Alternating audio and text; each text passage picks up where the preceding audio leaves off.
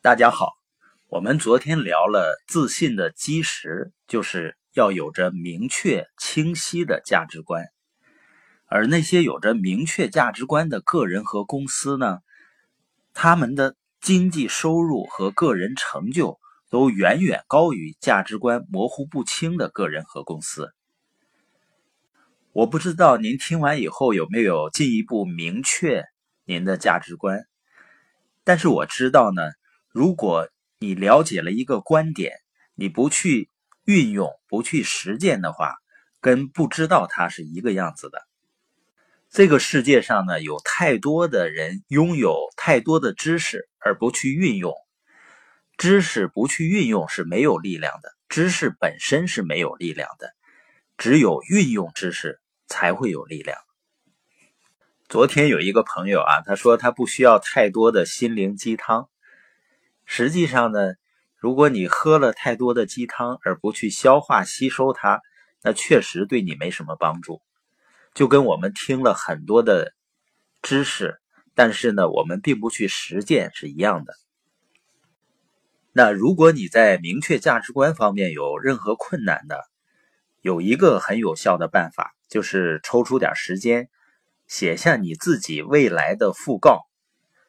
假想呢，你熟悉的、关心的每一个人都来到你的葬礼上，向你致以最后的敬意。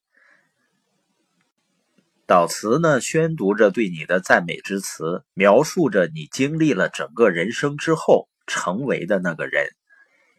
他不仅颂扬了你的成就和你对他人的奉献，也宣读着周围的人所熟悉的你的美德、你的价值观和你优秀的品质。讣告呢，可以向你展示你要成为的那种人，以及你想要持有的价值观。当然了，人都不完美的，每个人都需要经过漫长的历程，才能在生活中秉持我们最高的价值观。但是写讣告的这一做法呢，会对你今后做的每件事儿都产生巨大的影响，在我们的意识和潜意识层面，你的生活。你的行为会朝着人生最后陈词中描述的那个人越来越近。呃，当我有那么一天的时候啊，如果人们愿意用“这是一个真实的人”来评价我，我觉得那就是成功了。我认为呢，一个人如果真实不装，他就不会累，内心的快乐呢和幸福感就会更多一些。当然呢，这需要付出巨大的努力，才能够向这个方向去成长。另外呢，价值观是不能妥协的。当你选择了一个价值观呢，将它认定为你价值体系中的一个，那么这个价值观就神圣不可侵犯了。要么你就将它选择为你的价值观，你做什么事儿呢，都跟这个价值观保持一致。要么你就不选择它作为你的价值观，你不能因为某个价值观呢让你方便行事就选择它，不能方便行事的时候呢就丢到一边，不能始乱终弃，要选就坚持到底，要么就不选。选择价值观这一行为呢，是向你自己，有的时候是向别人宣告，从今以后你将如何度过你的人生。一旦你认定一个价值观，宣告这将是你一贯的行为准则，实际上你在宣告这是你绝不妥协的原则。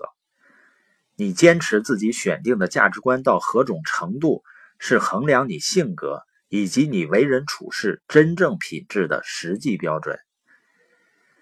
坚定不移的自信来自于对价值观的坚守。当你内心深处知道你绝不会违背你的最高准则，你将拥有极强的个人魅力，使你在几乎任何人际交往中以绝对的自信、以开放的心胸，能够真诚的和人交往。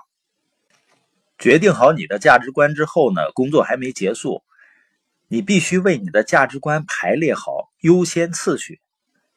你必须决定呢，哪个价值观是更重要的。哪个是你第二重要或者第三重要的呢？以此类推，你的排序呢，在决定你是哪种人，将过哪种生活方面极其重要。比如，很多人把价值观的排序为信仰第一位，或者家庭第一位，健康第二等等。我个人的价值观排序呢，我是自由、家庭、健康、感恩、真实。我把获得经济和时间的自由，能够保持心境平和作为最高的价值观。那有的人是把健康放在第一位，有的人把安稳、保障放在第一位。这些是没有对错的，只是每个人他认为对他来说生命中最重要的东西是不一样的。